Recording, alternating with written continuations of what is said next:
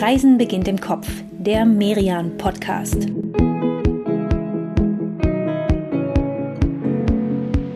Herzlich willkommen, liebe Hörerinnen und Hörer. Wie schön, dass ihr heute wieder dabei seid bei Reisen beginnt im Kopf, dem Podcast des Reisemagazins Merian. Wir starten hier gleich los auf unsere Kopfreise und nehmen euch heute mit in die Steiermark. Ja, wieder mit in die Steiermark, denn die Steiermark, die bekommt ja bei uns eine, eine richtige kleine Mini-Staffel. Wir haben euch in der ersten Folge vor vier Wochen den Süden und die Hauptstadt Graz vorgestellt und haben es uns da so richtig gut gehen lassen. Die Steiermark, die ist ja, ja ein Ziel, in dem man um ums Genießen, um, um gute Küche, um guten Wein zum Glück gar nicht herumkommt. Ja, also ich schwärme jetzt noch von diesen Pralines von Evelyn Wild, die wir in St. Katrein gegessen haben. Oh ja, die waren lecker.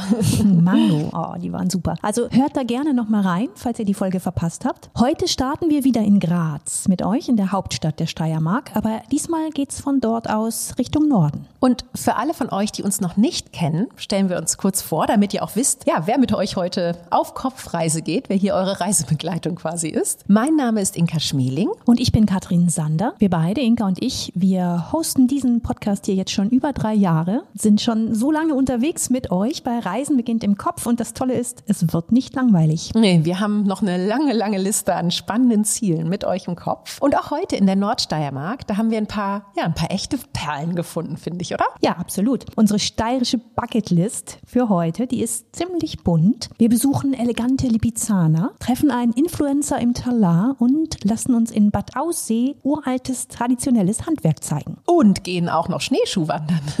Wobei mm, von mir aus kann der Winter ja, sich auch noch ein, ein Weilchen gedulden. Deswegen gibt's auch ein paar Tipps für sonnige Herbsttage, wie ihr da aktiv unterwegs sein könnt. Ist ja eh auch eine, eine wunderschöne Jahreszeit, um, um hier in der Steiermark unterwegs zu sein. Genau, und erstmal zur Einordnung. Für alle, die vielleicht in der ersten Folge gar nicht dabei waren. Steiermark, wo sind wir hier eigentlich? Ein paar Fakten. Die Steiermark ist das zweitgrößte Bundesland in Österreich. Und wenn wir uns jetzt mal ganz Österreich so ganz grob vorstellen, von der Fläche her wie ein Eichhörnchen, das im Baum sitzt und so seinen bauschigen Schwanz nach Westen ausstreckt, dann sind wir hier so im flauschigen, weichen Bauch, also Mitte Osten, Süden. Das passt ja auch ganz gut mit dem Bauch eigentlich, ne?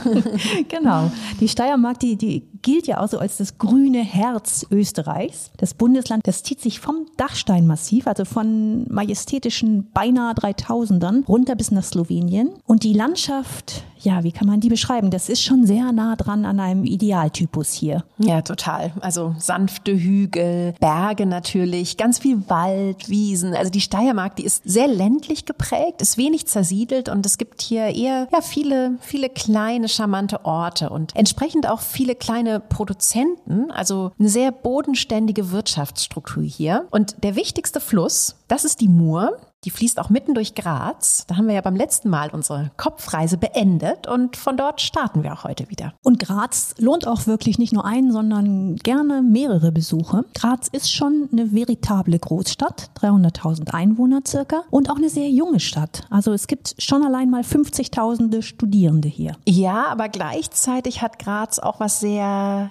was sehr Gemütliches, finde ich. Also eben auch viel Grün, zum Beispiel der schöne Augarten, aber auch eine ganz tolle Kulturszene. Das Kunsthaus Graz zum Beispiel, das sollte man nicht übersehen auf seinem Besuch hier. Kann man ja auch gar nicht übersehen, dafür ist es zu auffällig. Das Kunsthaus, das hat sehr viele sehr hübsche Spitznamen, wie Nilpferdbaby oder Stachelschwein. Und wie haben es die Architekten nochmal genannt? Friendly Alien haben die es genannt, also einen, einen freundlichen Außerirdischen. Und die beiden Architekten, Peter Cook und Colin Fournier, die haben hier mit ihrem Bau ja wirklich, ja wirklich ein sehr, sehr sympathisches Landmark geschaffen, finde ich. Und wenn ihr mehr Tipps für Graz noch haben möchtet, ihr findet sie in unserer ersten Episode und natürlich in der passenden Travelist auf merian.de und den Link dorthin, den gibt's wie immer in unseren Show Notes. Und jetzt raus mit uns aus Graz. Wir haben ein paar der großen Steiermark-Wahrzeichen für euch heute auf der Route. Und unser erster Stop, der ist gar nicht so weit entfernt. Wir beamen uns jetzt mal nur so 40, 50 Kilometer von Graz aus gen Westen und freuen uns auf sehr kluge Tiere.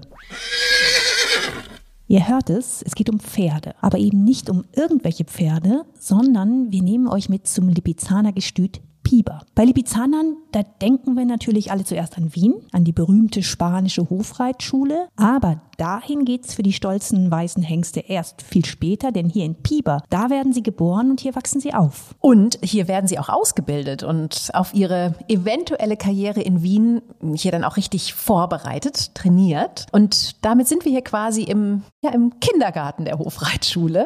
Aber natürlich leben hier nicht nur Fohlen und Jungtiere, sondern auch ausgewachsene Tiere und auch die Lipizzaner Stuten, denn Piber ist ja, ist eben ein Gestüt. Also hier wird gezüchtet. Jetzt ist es mit Lipizzanern ja so ein, so ein Ding. Jeder kennt diesen Namen und hat ein Bild von weißen, tänzelnden Pferden im Kopf. Aber was macht diese Pferderasse eigentlich so besonders? Naja, wenn wir geschichtlich mal, mal ganz weit zurückgehen, dann, dann waren die Lipizzaner eigentlich am Anfang ja, schlicht Streitrösser. Aber es waren eben sehr gelehrige Pferde, sehr, sehr gut zu führen und sehr gut zu kontrollieren und deswegen eben auch heiß begehrt. Daraus hat sich dann später die sogenannte Hohe Schule der Reitkunst entwickelt, also so, ja, Karussellfiguren für die Paraden und sowas. Und da kann den Lipizanern wirklich bis heute kaum eine Pferderasse das Wasser reichen weil sie eben wirklich sehr intelligent sind, wie du ja schon gesagt hast, sehr, sehr lernfähig und auch sehr mutig, aber auch charakterstark. Also man muss schon wissen, wie man sie führt. Der Name Lipizzaner, der kommt ja von dem Ort Lipica im heutigen Slowenien. Dort haben die Habsburger früher die Pferde züchten lassen. Ganz ursprünglich hatte man die Pferde aus Spanien geholt. Und als dann das Habsburgische Reich in sich zusammenfiel, da zog die Zucht eben hierher nach Piber in die Steiermark. Ja, und das war ja wiederum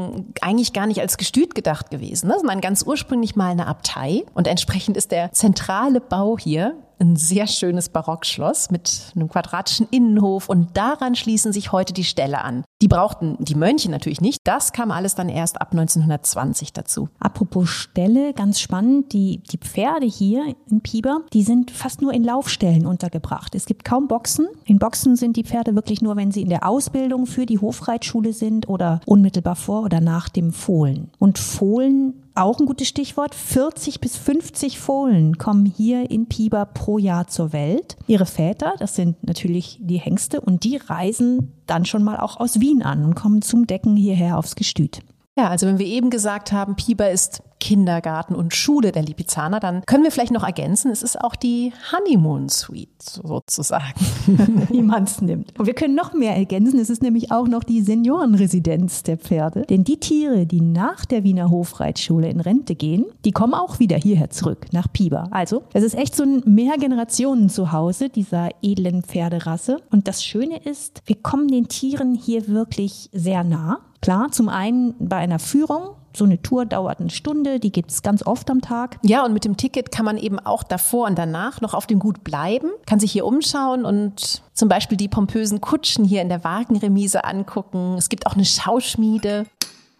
Dort kann man den Hufschmieden beim Pfeilen und Hämmern über die Schulter schauen. Und natürlich gibt's auch noch eine Auslauffläche und eine Reithalle. Und ich finde das irgendwie auch besonders toll hier, dass hier so richtig, man ist hier so richtig beim, beim Alltag irgendwie dabei. Ne? Beim Reittraining zum Beispiel, da kann man immer zuschauen, wie die Tiere gerade arbeiten, wie die trainiert werden. Und den gibt's immer vormittags. Außer montags, immer ab halb elf. Und da merkt man dann auch schon, das sind ja, wahnsinnig schöne und wirklich auch wahnsinnig athletische Tiere. In die Aufzucht, da wird hier auf Piba auch echt viel Arbeit, viel Sorgfalt gesteckt. Die Tiere, die wachsen gar nicht nur allein hier auf dem Gestüt auf, sondern die gehen im Sommer hoch auf die Almen. Denn zum Gestüt Piber, da gehören gleich mehrere Außenposten und da oben, da sind die jungen Tiere dann bei Wind und Wetter draußen. Das härtet sie ab. Ja, und sie lernen dort auch, sich in, ja, in unwegsamerem Gelände zu bewegen. Ne? Das stärkt einerseits wirklich rein körperlich auch, auch ihre Bänder und ihre Sehnen, also so, dass sie später dann die Dressuraufgaben, die ja nicht ohne sind, auch wirklich so formvollendet erfüllen können. Und ja, also keiner kann sich schöner und eleganter auf die Hinterbeine stellen als ein Lipizzaner. Das ist mal gesichert. Genau, im doppelten Sinn. Ne?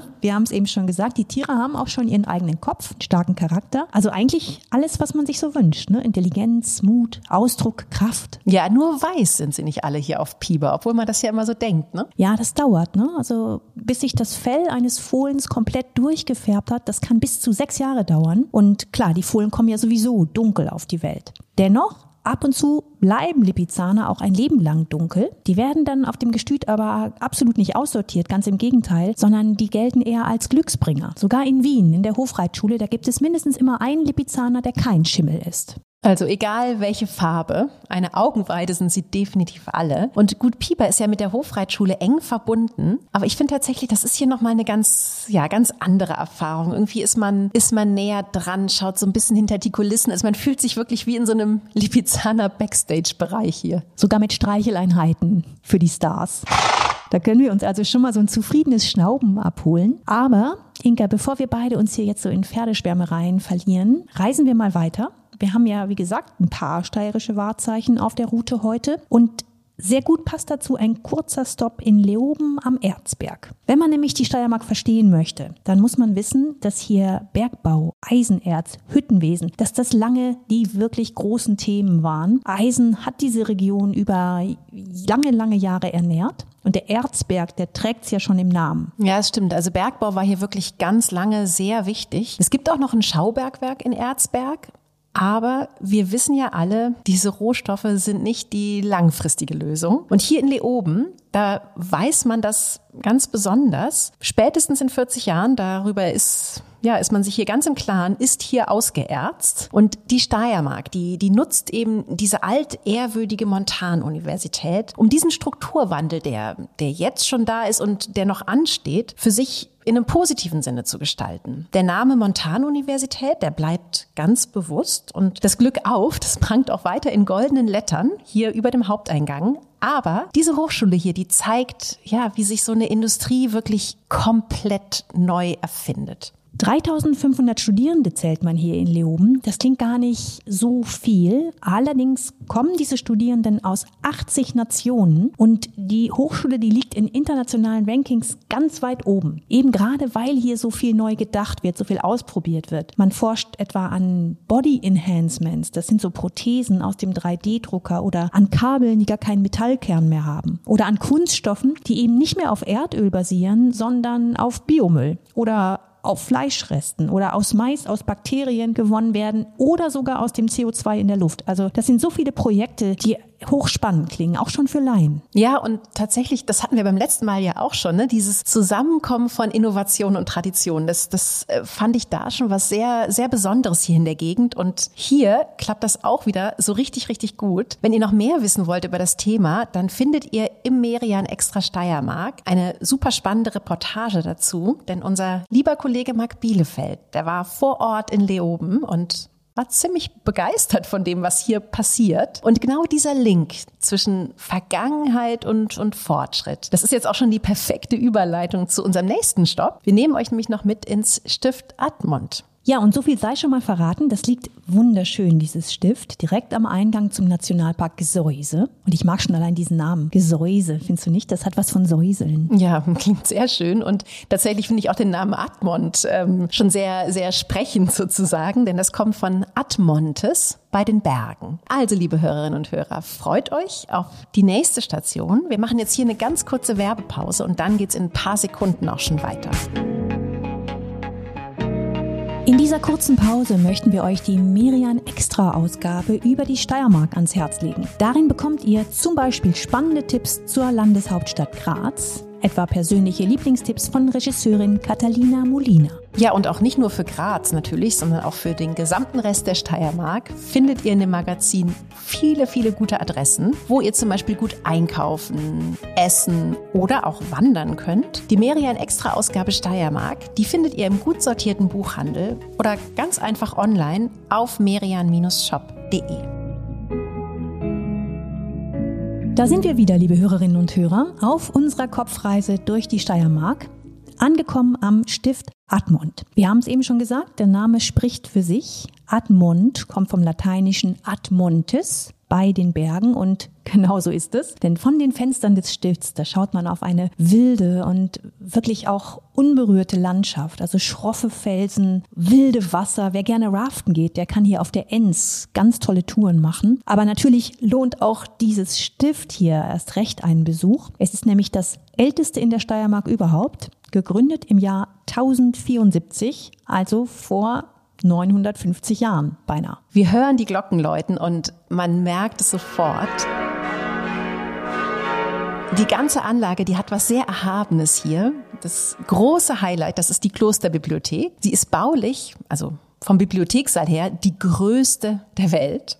70 Meter lang, 14 Meter breit und bis zu 12 Meter Deckenhöhe. Also wenn wir uns das mal im Vergleich vorstellen, da passen, passen so einige große Häuser in diesen Raum. Und als diese Bibliothek 1777 vollendet wurde, da haben tatsächlich bei diesen Maßen so manche gesagt, boah, das ist jetzt das achte Weltwunder hier. Ja, weil hier eben so viel zusammenkommt. Ne? Das ist nicht nur diese gewaltige Größe, sondern auch die Art, wie man diesen Raum hier aufgebaut hat. Es wurde ganz, ganz viel mit Licht gearbeitet. Der Bibliothekssaal, der hat richtig viele Fenster und ist dadurch gleißend hell, was ja eigentlich für eine Bibliothek eher ungewöhnlich ist. Aber damals, da wollten die Baumeister eben mit diesem Motiv spielen, Licht, steht für Erkenntnis, für Erleuchtung. Es war die Zeit der Aufklärung und das Kloster war vor allem auch ein Ort der Bildung. Ja, hier stehen 60 bis 70.000 Bücher. Und nochmal mehr als doppelt so viele liegen in den Depots des Stiftes. Und hier durch den Saal zu gehen, über uns diese, diese Decke mit den großartigen Fresken von Bartolomeo Altomonte. Und da kriegt man echt, ich weiß nicht, kriegt man schon, schon ganz schön Gänsehaut, ne, bei diesem,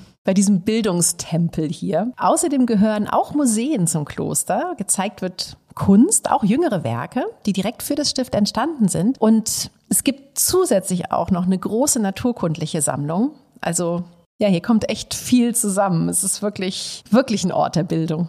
Ora labora et lege, das war ja die Regel des heiligen Benedikt von Nursia, also bete, arbeite und lies. Und die 23 Mönche, die hier leben, die beherzigen das natürlich immer noch. Aber Stift Admont ist eben nicht nur das älteste Stift der Steiermark, es ist auch eins der modernsten, zumindest was Social Media angeht. Denn neben dem Beten, Arbeiten und Lesen wird hier auch ordentlich gepostet. Der Social Media Experte unter den Brüdern ist Pater Vinzenz, 29 Jahre alt. Er ist heute bei uns, sodass wir ihn selbst mal fragen können. Pater, wie sieht das denn aus, das moderne Leben in einem Benediktinerstift? Man hat immer den Eindruck, Mönche leben in der Vergangenheit und es ist alles dunkel, finster, wenig Strom, kein Internet. Dabei ist es ganz anders. Klöster waren in der Vergangenheit auch immer Zentren, in denen etwas entwickelt wurde, in denen geforscht wurde, ähm, in denen man eigentlich seiner Zeit auch oft voraus war. Denken wir nur daran, die Bildung für Mädchen, die Krankenhäuser, all das ist in Klöstern, in Ordensgemeinschaften auch entstanden. Das heißt, Klöster sind eigentlich so ähm, Orte, in denen viel Neues und vieles auch ausprobiert wird, was in unserer Gesellschaft vielleicht passiert. Das heißt, bei uns hat jeder logischerweise ein Handy, wir haben WLAN im Haus, ähm, wir, wir arbeiten mit den sozialen Medien, für die wir nicht zu alt sind. Sie haben ja durch Ihren Einsatz mittlerweile 160.000 FollowerInnen auf Facebook für den Stiftsaccount begeistert. Sie sind regelmäßig auf Instagram unterwegs und Sie haben auch noch einen eigenen Podcast. Hat Sie das überrascht, wie viele Leute Ihnen folgen? Wir haben nicht gedacht, dass das so etwas Besonderes ist. Für uns war es, wie gesagt, normal, dass wir uns damit beschäftigen. Aber die Bevölkerung, die Menschen haben eben nicht damit gerechnet, dass Mönche sich damit beschäftigen. Und wenn sie dorthin schreiben, dass da echt ein Mönch antwortet. Was birgt das denn aus Ihrer Sicht für Chancen, für, für Möglichkeiten, wenn man als Mönch auf Instagram unterwegs ist? Dass die Menschen sehen, dass auch wir Menschen sind. Dass die Menschen ähm, einen, einen Zugang zu einem Mönch, zu einem Priester haben. Früher war das so, du bist in einem Ort aufgewachsen, du hast mit einem Pfarrer, einem Kaplan ähm, immer zu tun gehabt, du hast ihn vielleicht in der Schule, im Unterricht gehabt, du hattest einen Zugang zu einem Priester. Heute werden wir in Europa zumindest, in Mitteleuropa weniger. Das heißt, die Menschen haben nicht mehr in jedem Ort einen Priester wohnen und so haben sie vielleicht doch einen anderen Zugang oder lernen den auch anders kennen, diesen Priester, oder haben überhaupt Kontakt mit der Kirche in, in diesem Bereich. Und wenn die Menschen jetzt nicht nur virtuell hier zu Ihnen ins Stift Admont kommen, sondern auch ganz real, wohin würden Sie Ihre Gäste dann schicken? Also vielleicht gerade auch abseits des Bibliothekssaals, der ja so ein klares Highlight ist, und abseits der Sammlung, haben Sie noch so einen persönlichen Lieblingsort hier im Stift? Einen richtigen Lieblingsplatz, ja vielleicht eh im Innenhof. Dort haben wir einen Brunnen, der plätschert relativ laut, das mag ich eigentlich sehr gern, umgeben von einem ähm, Rosengarten, wir nennen das Rosarium. Und da ist es ein, das ist ein bisschen abseits der Touristenströme, ist aber öffentlich zugänglich, wie das meiste in unserem Haus eigentlich. Gerade der Wohnbereich ist eigentlich nicht öffentlich zugänglich, aber alle unsere Parkanlagen und so sind auch für unsere Besucher da. Nur es finden nicht alle den Weg dorthin, weil sie oft einfach nur ins Museum gehen. Und da kann man auch Besucher immer wieder treffen, die auch Zeit haben, die sich auch gerne unterhalten, die dann ein Foto vielleicht auch machen, ein Selfie. Ich sage immer, Sie dürfen das gern machen, Sie dürfen es auch auf Instagram posten, Sie müssen nur unseren Hashtag verwenden.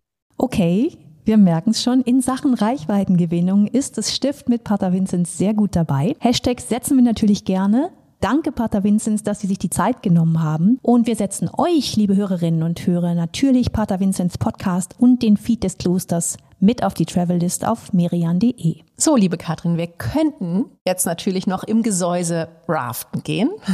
Aber wir haben uns ja noch was ganz anderes vorgenommen auf dieser Reise. Wir wollen ja insgesamt hier vor allem die Wahrzeichen besuchen und dazu beamen wir uns jetzt auf unserem nächsten Stopp ins Ausseerland im steirischen Salzkammergut. Ja, und im Namen Ausseerland, da steckt's ja eigentlich schon drin. Es sind die Seen, die diese Gegend hier echt prägen. Davon gibt's gleich mehrere mehrere wunderschöne noch dazu. Da ist zum Beispiel der Grundelsee mit einem sehr schönen Badestrand oder auch der wahnsinnig hübsche Ödensee, der überhaupt nicht so ist, wie er klingt im Namen nach. Aber es gibt auch einen echten Star in dieser Seenlandschaft, ganz unbestritten, und das ist der Altausseer See. Also ein richtiges Schmuckstück, aus der Ferne tiefblau und wenn du dicht dran bist, ist das Wasser kristallklar. Ja, und vor allem profitiert er natürlich auch von seinen gigantischen Nachbarn. Wenn wir jetzt hier so um den See herumlaufen, auf dem Panoramaweg, der ist sieben Kilometer lang, dann sehen wir hier so einen echten Blockbuster des Naturkinos. Also Berge wie den Dachstein, den Loser, die Trisselwand, alles eindrucksvolle Giganten. Die wir ja ganz gemütlich mal so erleben können, ne? auf einem Spaziergang am See. Also absolut komfortabel. Und gemütlich ist auch ein gutes Stichwort für Bad Aussee. Denn dieser kleine Ort, der ist schon seit gut 150 Jahren Kurort. Er hat wunderschöne historische Häuser, um die 5000 Einwohner nur, also echt überschaubar. Und wenn man irgendwo in der Steiermark traditionelles Handwerk erleben möchte, dann geht das am besten hier. Stimmt, Bad Aussee, das liegt ja ein kleines Stück südlich vom Altausseer See. Also echt viel See hier in diesem Namen. Und hier im Ort, überhaupt im Ausseerland, haben sich echt schon, schon viele kluge und, und kreative Köpfe ihre Inspirationen geholt. Hier waren Arthur Schnitzler unterwegs, Rainer Maria Rilke, Johannes Brahms. Die alle haben sich hier von dieser Landschaft ja, verzaubern lassen und sind hier nochmal auf so ganz, ganz andere Ideen gekommen in ihren Bereichen. Es gibt ja sogar eine eigene Route, ne? die führt an den Häusern vorbei, in denen diese Menschen gelebt haben, als sie hier waren. Das ist die Via Artis. Echt zu empfehlen für alle, die Lust auf Kultur, auf Geschichte haben. Aber wir beide, wir schauen jetzt mal in das Bad Aussee von heute. Und was schon mal auffällt, Tracht ist hier echt alltagstauglich. Passt ja auch perfekt in dieses Örtchen hier, ne? Denn es hat hier irgendwie so gar nichts aufgesetztes, sondern, sondern was richtig, ja, was, was Originales, was Gewachsenes. Und klar, die echte Tracht, die kommt natürlich nicht von der Stange, sondern die wird maßgeschneidert. Und zwar für Damen wie für Herren. Vielleicht fangen wir mal ganz oben an, am Kopf mit dem Hut. Der Ausseherhut, das ist ein Klassiker und es ist ein internationaler Bestseller, kann man sagen. Schwarz oder dunkelgrau mit so einem grünen Band. Der Dalai Lama hat zum Beispiel einen und Arnold Schwarzenegger sowieso als der Steirer in Kalifornien. Und hier in Bad Aussee, da ist die Hutmacherei, die ihn quasi erfunden hat. Ja, das ist nämlich die Hutmacherei Leitner Hüte in der Bahnhofstraße. Hier werden sie maßgeschneidert und zwar seit 1532. Wir haben uns ja mit dem Chef Alexander Reiter unterhalten und er hat uns ein bisschen rumgeführt und das war echt fand ich ganz schön beeindruckend, ne? wie hier alles entsteht. Also alles in Handarbeit und zwar wirklich jeder einzelne Schritt. Also da wird der Stumpen, ne, dieser, dieser Hutrohling, der wird im Dampfkessel formbar gemacht. Und dann, ja, wird das von Hand eben auf die richtigen Formen gezogen und danach auch jeder Schritt bis zum Gesteck. Also zum Beispiel dem Gamsbad wird mit den Händen gemacht und das seit knapp 500 Jahren. Ja, mal gucken, ob du da noch einen drauflegen kannst, Katrin.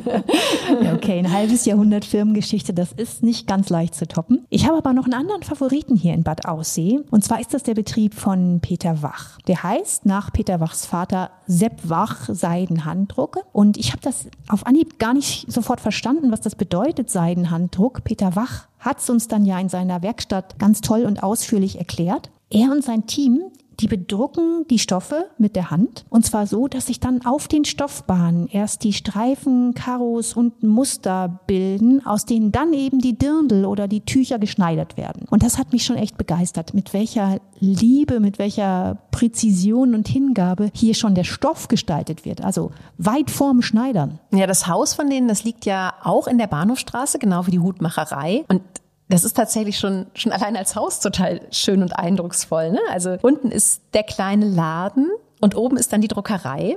Da stehen zwei lange Tische, 4,50 Meter ist einer lang und ziemlich schmal. Denn das hat Peter Wach ja auch erklärt. Man kann nur von einer Seite drucken, sonst wird's schief. Also sowas wie um den Tisch rumlaufen und einfach weitermachen, wo man aufgehört hat, das, das wird hier nichts. Ja, wie das mit dem Drucken überhaupt funktioniert, das erklärt uns Peter Wach am besten mal selbst. Also der weiße Seidenstoff kommt auf diesen langen, schmalen Tisch. Wie geht's dann weiter? Wir drucken jede Farbe einzeln auf. Also wir haben ein glattbödige Holzmodel, also die kann man sich vorstellen wie ein flächiger Model, mit dem man die, die Grundfarben aufdruckt.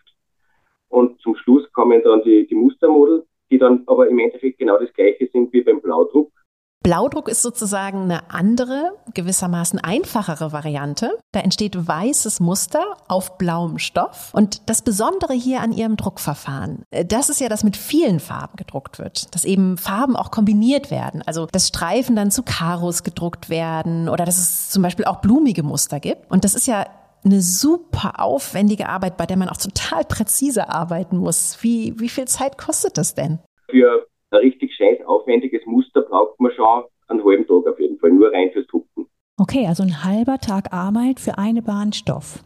Ja, wir merken es schon, richtig echte Handarbeit. Herr Wach, Sie sind ja in den Betrieb so reingewachsen und haben uns erzählt, dass Sie schon als kleiner Junge unter den Drucktischen saßen. Was würden Sie denn sagen? Was braucht man denn für diese Arbeit? Ich nehme mal an, eine ruhige Hand wahrscheinlich, oder? Ja, auf jeden Fall. Also das ist sicher die Liebe äh, äh zu, einer, zu einer Handarbeit einmal auf jeden Fall. Äh, Geduld unbedingt und Genauigkeit genauso. Und äh, äh ein Gefühl für Farben.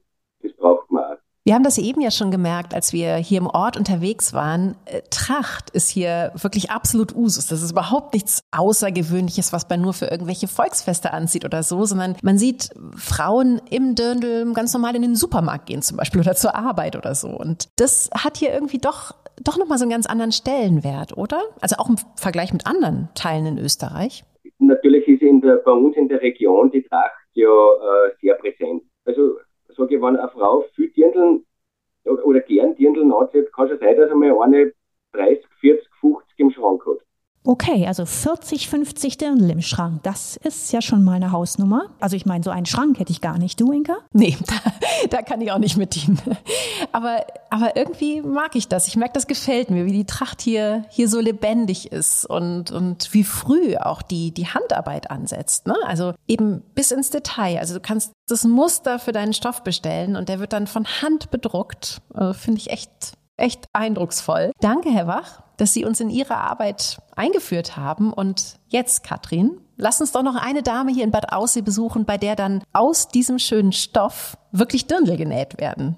Natürlich auch hier vor Ort und auch vor allem von Hand an der Nähmaschine. Kenner reden ja vom Aussehergewand, also dem Kleid, das ganz typisch ist für diese Region hier, fürs Ausseherland. Uschi Feigl hat das Geschäft von ihrer Familie übernommen. Die Großeltern haben es am Kurhausplatz 1931 gegründet. Heute arbeiten ihre beiden Kinder, Anna und Moritz, mit und diesen dreien, denen geht es zusammen darum, die Trachtentradition hier zu bewahren. Sie möchten, dass das Dirndl, das Aussehergewand, ein Alltagskleid bleibt, ein normales, tragbares Kleidungsstück. Und am besten wir fragen Frau Feigl jetzt mal selbst. Wie, wie ist es denn eigentlich? Was macht denn das spezielle Ausseherdirndl so aus? Das Ausseherdirndl hat einen, ein grünes Oberteil, welches grün ist egal, einen rosa Rock, welches rosa ist egal und eine lila Schürze. Das ist das allerweltbekannteste Ausseherdirndl. Hat zwei stehende Abnäher. Das heißt, Die Brustabnäher sind, sind zwei, nicht nur einer und nicht nur ein schräger, sondern zwei und das ist das Ausseherdirndl. Okay, also wirklich ein ganz klarer Farbcode. Jetzt schneidern Sie ja nicht nur die Ausseherdirndl, sondern auch ganz andere Modelle. Wie läuft denn das ab? Also wenn ich jetzt zu Ihnen hier ins Geschäft reinkomme und sage, ich möchte einen Dirndl kaufen, wie gehen Sie dann vor? Naja, wir werden zuerst einmal den Stoff aussuchen. Wir, wir, wir, ich sehe mir und auch meine Anna, wir schauen uns die Damen genau an, welches Grün, es ist nicht jedes Grün gut für jede Dame, mhm. man muss sich ein bisschen haben. Dann bestimmen wir das Grün gemeinsam mit der Dame, dann wird der Rock ausgesucht. Soll es, soll es Baumwolle sein? Soll es satinierte Baumwolle sein? Soll es überhaupt Wollstoff sein oder Seide sein? Dann werden die Stoffe vorgelegt und wir suchen das gemeinsam aus. Und dann kommt es zur Schürze. Welche Schürze? Gibt es verschiedene Farben, lila Töne und verschiedene Muster. Äh, auch Seidenschürzen, Handdruckschürzen. Äh, ja, und wenn wir dann alles zusammen haben und sagen, so, so soll es sein, dann werden wir Maß nehmen. Dann wird die Dame abgemessen. Dann wird der Probetermin vereinbart. Und dann läuft die Sache. Und wie lange dauert das dann für Sie? Also wie viele Stunden Arbeit stecken in so einem Dirndl? Mit allem drum und dran 15, 18 Stunden. Naja. Und wie gesagt, das ist alles handgenäht. Das ist der Rock handgezogen. Also das, das, ähm, das ist, das nennt man Stifteln auch, glaube ich, in Deutschland. Das sind, mhm. ist dann der, der, breite Zug am Rock. Es wird alles von Hand gesäumt. Das, also, mhm. das ist die Handarbeit. Die Knopflöcher sind handgenäht. Boah, da lernt man so ein Kleid ja auch wirklich nochmal nochmal ganz anders wertschätzen. Also ich merke, mir gefällt das echt richtig gut. Und ich merke, Inga, du willst doch eins haben. Ja, ne? es zuckt gerade so in mir. Du, jetzt ist die Chance. So eine gute Beratung bekommst du nie wieder, oder, Frau Feigel? Ich meine, Sie haben ja eben schon anklingen lassen, dass Sie auch sehr gern Neulinge wie uns beraten, also Menschen, die überhaupt nicht firm sind im Dirndl-Metier. Das macht riesen Spaß. Es macht großen Spaß, äh, wenn Damen kommen, die überhaupt keine Ahnung haben, welches Dirndl sie möchten. Und dann wird einmal hinterfragt, äh, was sind die Lieblingsfarben? Mhm. Welches Dirndl haben Sie schon? Ich habe schon ein blaues, ein grünes und ein. Okay. Dann wird schwierig. Dann wird es einfach mhm. schwierig, weil, weil schon viele Dirndl vorhanden sind. Aber wir finden immer ein neues Dirndl. Okay, also das neue Dirndl, das wäre bei mir ehrlicherweise wirklich das, das allererste. Und irgendwann fängt man immer an. Ja. Und ich glaube, ich würde tatsächlich auch ganz klar die Ausseherfarben nehmen, denn irgendwie ist das echt eine schöne Farbkombi, oder? Ich finde, das sieht richtig, richtig passend aus so zusammen. Ich weiß noch nicht, wie es dann zu Hause wirkt, ne? in, in Hamburg, wenn ich damit rumlaufe. Aber also hier in Bad Aussee, im Ausseerland, da wird es definitiv wunderbar passen. Danke, Frau Feige, dass Sie sich die Zeit für uns genommen haben. Wir beide, wir streifen jetzt noch ein bisschen weiter durch Bad Aussee. Na, ohne Dirndl. Oh, höre ich doch ein leises Leider mitklingen, oder? Ja, wie gesagt, hier wird es irgendwie echt super passen, ne, in diesem hübschen Ort. Und ja, ich finde irgendwie auch Bad Aussee, das macht ja richtig was mit einem. Ne? Es ist so, so klein, so gemütlich, diese, diese schönen alten Häuser hier und dann noch ein Handwerksbetrieb neben dem anderen. Aber nee, also kein Aussehergewand heute für mich. Das entscheide ich jetzt mal. Wir wollen ja schließlich auch gleich noch weiter in die Berge und da wäre, glaube ich, so ein Dirndl eher unpraktisch. Das stimmt, da gebe ich dir recht. Und bevor wir in die Höhe gehen, auf die Berge, haben wir noch einen ganz anderen Tipp für euch in dieser Gegend, denn wir sind ja hier im steirischen Salzkammergut. Und dieses ganze Thema Salz, das weiße Gold, das kann man erleben und das sollte man auch erleben in den Salzwelten in Altaussee. Da gibt es zum einen diese klassische Tour unter der Erde durch die Stollen, aber es gibt auch, und das finde ich echt richtig spannend. Ein Kunstkrimi. Ja, ein Hollywood-reifen Kunstkrimi kann man sogar sagen, denn die ganze Sache wurde verfilmt mit George Clooney und Matt Damon und zwar unter dem Titel Monuments Men. So heißt der Streifen und der erzählt von dem, was hier im Ausseerland in den letzten Jahren des Zweiten Weltkriegs passiert ist. Die Nazis, die hatten hier 1943 in den Salzstollen Kunstwerke versteckt. Und zwar, also richtig wertvolle Kunstwerke. Zum Beispiel die Madonna von Michelangelo aus der Liebfrauenkirche in Brügge oder auch ja Bilder von von Rubens, von Rembrandt, von Dürer, von Vermeer und als sich dann aber die deutsche Niederlage abzeichnete, da wollten die Nazis diese Werke von diesen Künstlern lieber zerstören, als den Alliierten in die Hände fallen lassen. Ohne jetzt zu spoilern, eine Schlüsselrolle in diesem ganzen Drama spielen die Bergleute aus den Salzstollen, also die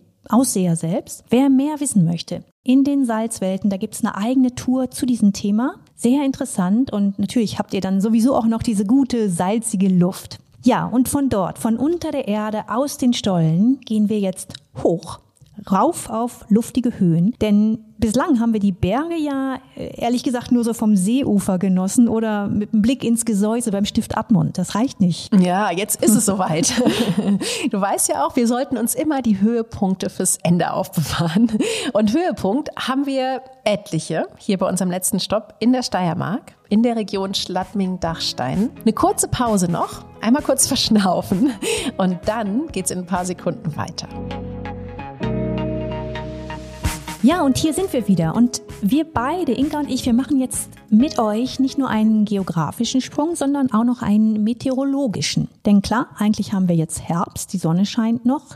Dennoch, wir sind ja hier auf einer Kopfreise unterwegs und können uns deshalb ganz easy mal in den Winter beamen und freuen uns auf eine verschneite Winterlandschaft. Ja, und die entdecken wir jetzt hier nicht auf Skiern, sondern tatsächlich so, wie ich das noch nie gemacht habe und, und aber immer schon mal machen wollte, nämlich auf Schneeschuhen. Warst du denn schon mal Schneeschuhwandern? Nee, auch noch nicht. Aber ich habe auch richtig viele Menschen davon schwärmen hören. Deswegen sehr, sehr gerne. Lass uns das jetzt auf dieser Kopfreise mal austesten. Am besten machen wir uns vorher mit dieser Gegend hier etwas näher bekannt. Von Bad Aussee haben wir es jetzt gar nicht so weit gehabt. Im Luftlinie sind wir jetzt in der Region Schladming-Dachstein einfach nur ein Stück nach Süden gerückt. In echt geht das nicht ganz so einfach, denn dort sind ja die Berge. Und zwar nicht irgendwelche, sondern richtig massive, hohe Berge. Der Dachstein ist ja der höchste Gipfel der Steiermark. Wobei, wenn wir jetzt mal ganz korrekt sind, dann reden wir über ein Dachsteinmassiv und einen Doppelgipfel. Es gibt also gleich zwei imposante Spitzen den hohen und den niederen Dachstein. Und der hohe Dachstein, der bringt es eben auf 2995 Meter. Oh, das ist ja haarscharf an der Grenze zum 3000er. Aber immer noch hoch genug, du. ja, immer noch hoch, hoch genug und damit wirklich auch ein sehr begehrtes Ziel natürlich für Bergsteiger. Und zum Dachstein kommen dann noch die Schladminger Tauern dazu. Natürlich einerseits für die ganze Region ein super Skigebiet, klar. Hier gibt's insgesamt über 230 Pistenkilometer, 10 Skiberge und dann nochmal über 400 Kilometer Kilometer Loipen. Also auch wer, wer so ein bisschen schneller unterwegs sein will, der kommt hier auf seine Kosten. Aber was wir jetzt hier vorhaben, das ist ja Schneeschuhwandern und auch da gibt's hier so einiges, nämlich über 300 Kilometer Winter- und Schneeschuhwanderwege. Ja, die werden wir selbst auf einer Kopfreise nicht alle bewandern können. Nicht alle, nein. nicht alle. Aber tatsächlich haben ja gerade die Tauern einen großen Vorteil beim Schneeschuhwandern, denn dadurch, dass das Skigebiet so gut erschlossen ist, kannst du halt mit den Liften schon gut hochfahren und von da aus dann weit oben oben starten. Denn anders als beim Skifahren musst du ja beim Schneeschuhwandern ein bisschen anders kalkulieren. Ne? Du musst ja bergauf und bergab laufen.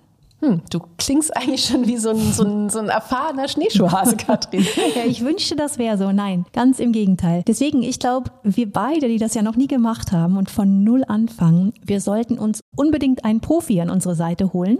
Selbst auf einer Kopfreise, gerade auf einer Kopfreise. Und zum Glück haben wir da auch jemand sehr sympathischen gefunden. Silvia Sacletti ist die Frau, die das Schneeschuhwandern quasi überhaupt erst in die Steiermark gebracht hat. Gemeinsam mit ihrer Kollegin Elisabeth Zienitzer ist sie schon vor 20 Jahren Schneeschuhwandern gegangen, als diese Art des Wintersports echt noch kaum jemand kannte. Ja, und die beiden haben Dutzende Routen entwickelt und auch gemeinsam noch einen Schneeschuhführer für die Steiermark herausgegeben. Also ja, ich stimme dir zu. Einen besseren Guide für uns zwei Nordlichter könnten wir uns definitiv nicht wünschen. Und vielleicht sind wir auch gar nicht die Einzigen, für die das Thema Schneeschuhwandern zwar ein interessantes, aber auch noch ein, ja, noch ein sehr neues und, und fremdes ist. Deswegen lassen wir uns das von Silvia doch einfach nochmal von, von Grund auf erklären. Silvia, was sind denn eigentlich genau Schneeschuhe? Die Schneeschuhe sind, ähm, sind Sportgeräte. Man kann sich äh, das vorstellen wie ein vergrößerter Schuh. So sind, sind so circa 40, 50 Zentimeter in der Länge, je nachdem, je nach Modell. Äh, und in der Breite auch deutlich breiter wie der Schuh. Äh, man schnallt diese Schneeschuhe auf den Bergschuh an, um damit im, im tiefen Schnee einfach nicht einzusinken oder wenn der Schnee hart ist, auch einen guten Halt zu haben, mit so Krallen oder so Spitzen unterhalb. So kann man sich das in etwa vorstellen. Okay, und wenn wir jetzt damit unterwegs sind mit diesen Schneeschuhen, was erwartet uns dann in den Bergen? Also wie kann ich mir das vorstellen? Beim Skifahren habe ich ja dieses Tempo bei der Abfahrt. Was ist es denn bei der Schneeschuhtour? Ist es da eher das Gegenteil, diese Entschleunigung, die Langsamkeit? Also der Charakter einer Schneeschuhtour lässt sich jetzt nicht so einfach generalisieren, weil es immer mit der Situation dann ähm, ja abhängt, wie man es äh, wie man es empfindet oder auch wie sich die Landschaft präsentiert. Das kann von wunderschönen äh, weiten, weitläufigen, frisch verschneiten Almen sein, wo man sich das so vorstellt. Man geht dann durch diese weite Winterlandschaft, durch die weiche, äh, spurt die erste, also macht die ersten Schritte in den frischen Schnee, bis hin zu einer ausgetretenen, äh, ausgetretenen Wegen, weil eben da schon ganz viele Schneeschuhwanderer vorher waren hat alles immer Vor- und Nachteile. Bin ich der Erste im Schnee, ist es auch viel anstrengender, die erste Spur zu ziehen. Oh, wobei, das stelle ich mir wirklich auch wunderschön vor, oder? Also dieses, dieses Gefühl, als Erster durch den frischen Schnee zu laufen, das hat doch echt fast was Magisches. Es ist emotional viel, viel schöner, wenn man die Kondition und auch das Wissen hat. Weil wenn ich die erste Spur mache, sehe ich ja keinen Weg vor mir, sondern ähm, muss diesen Weg selber finden ähm, gehe ich einer ausgetretenen Spur hinterher, ist es, äh, gibt es ein sichereres Gefühl. Es ist deutlich einfacher vom, vom, äh, von der Kondition und auch vom technischen Anspruch. Ähm, ja, und somit ist jede Situation, hätte ich gesagt mal, komplett anders, aber immer spannend. Okay, aber den Weg selber finden in einem frisch verschneiten Bergmassiv, das klingt für mich jetzt gar nicht so ohne, sondern auch schon ganz schön anspruchsvoll. Wie mache ich denn das hier in der Region Schladming-Dachstein, Silvia? Kann ich dann nur mit Guide unterwegs sein? Es gibt dann äh, gerade jetzt, wenn wir Schladming-Dachstein hernehmen, empfohlene Schneeschuhrouten, die dann auch ein, eingeordnet sind in der Schwierigkeit. Da gibt es zum Beispiel ganz leichte, prä präparierte Schneeschuhtouren, wenn wir jetzt gerade in dieser Region sind, also von der Ramsau zum Beispiel eine Almenrunde, die ist präpariert und würde hier eine große Lawinengefahr herrschen, ist dieser Weg auch dann gesperrt. Okay, das könnte doch auf, auf jeden Fall was für uns sein. Silvia, du hast erzählt, dass ihr in der Steiermark Mitte der 90er die Pionierinnen des Schneeschuhwanderns wart. Am Anfang habt ihr jedes Wochenende neue Routen erkundet. Ihr seid dann auch irgendwann unter der Woche noch los und habt mit eurem Schneeschuhwanderführer ja wirklich auch so einen richtigen Boom hier ausgelöst. Und ihr habt ja auch gemerkt, dass sich gerade die Steiermark extrem gut dafür eignet. Hast du denn eigentlich eine persönliche Lieblingstour? Also ich sage immer, jede Tour und jede Runde ähm, gibt mir was anderes mit, wenn ich wieder zu Hause bin. Aber eine, eine Lieblingstour ist es, weil sie auch ähm, nicht nur landschaftlich anspruchsvoll, sondern auch technisch etwas anspruchsvoller ist.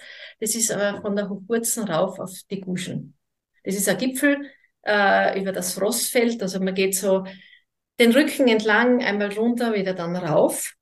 Ich sage mal in einem Gelände, das von der Gefahr her überschaubar ist, ähm, aber technisch etwas anspruchsvoller, mit einem wunderbaren Blick einerseits auf die Schladminger Tauern, auf die hohen Gipfel dort und auf der anderen Seite auf die Kalkwände äh, vom Dachstein. Liebe Silvia, danke für deine Tipps. Also wenn man dir zuhört, dann macht das echt Lust, loszugehen, sofort zu starten. Und Inka, ich glaube, wir beide, wir machen das jetzt auch. Wir genießen auf dieser Kopfreise den frischen Neuschnee und auch wenn wir noch totale Greenhorns mit Schneeschuhen sind, wir können euch, liebe Hörerinnen und Hörer, jetzt schon empfehlen, probiert das doch auch mal selbst aus. Ja, und wie Silvia uns das ja auch schon erzählt hat, tolle Touren gibt's ja nicht nur hier in der Region Schladming, sondern auch in ganz anderen Ecken der Steiermark.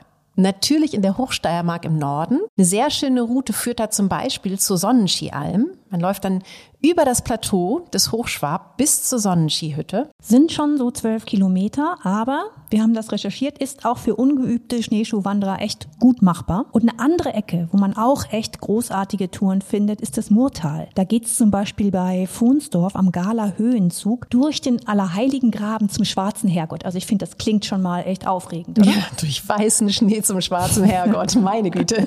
Und eine Legende gibt's dazu auch noch, denn äh, ein Blitz soll mal auf diesem Weg eingeschlagen haben, sodass sich eine Christusstatue schwarz gefärbt hat. Aber ganz unabhängig von diesen Mythen und Legenden, bezaubernde Landschaft und die Auswahl in der Steiermark ist einfach riesig. Wir stellen euch die Links zu den besten Übersichten im Netz in die Travel List auf merian.de. Genau, darunter werdet ihr bestimmt die Tour finden, die zu euch passt. Aber jetzt zum Ende, Katrin. würde ich sagen, wir, wir holen uns noch mal kurz aus diesem Winterfeeling zurück, switchen noch einmal auf Sommer, denn tatsächlich ist die Steiermark also irgendwie auch im Sommer wirklich eine, eine schöne, ja, eine schöne Gegend, in der man viel machen kann. Und wir haben schon gesagt, Rafting-Touren auf der Enns im Gesäuse, das wäre definitiv so eine Sache, die, die wird auf jeden Fall meine Familie, weil sie sehr, sehr gerne machen. Aber natürlich auch Klettern und Wandern. Und dafür ist zum Beispiel die Region Schladming-Dachstein echt auch ideal. Ja, oder wenn man es ein bisschen entspannter mag, Wandern am Wasser. Das finde ich ja immer toll. Oder sogar im Wasser. Da geht es auch hier in der Steiermark. Zum Beispiel in der Oststeiermark. Da läuft man etwa an Klammen entlang. Klammen finde ich eh toll. Das sind ja diese Schluchten, die oft was Geheimnisvolles haben. Schön schattig, schön kühl. Die große Rabklamm, das ist die längste Schlucht in Österreich, zehn Kilometer lang, steht komplett unter Naturschutz. Und wer also im Sommer ein bisschen Schatten und klares, frisches Bergwasser sucht, der ist hier total richtig. Und auch Radfahren geht in der Steiermark extrem gut. Ne? Ob jetzt im, im Ausseer oder in der Region Murau oder auch in der Südsteiermark, wo wir ja bei der ersten Kopfreise unterwegs waren. Ihr merkt, es gibt hier wirklich viel zu erleben. Und ja, wir haben uns echt, echt so ein bisschen verliebt, oder? In dieses schöne grüne Stück Österreich hier. Ja, es hat uns sehr großen Spaß gemacht, hier mit euch unterwegs zu sein. Tolle Natur, großartige Kulturdenkmäler. Und dann noch die wunderschönen Lipizzaner.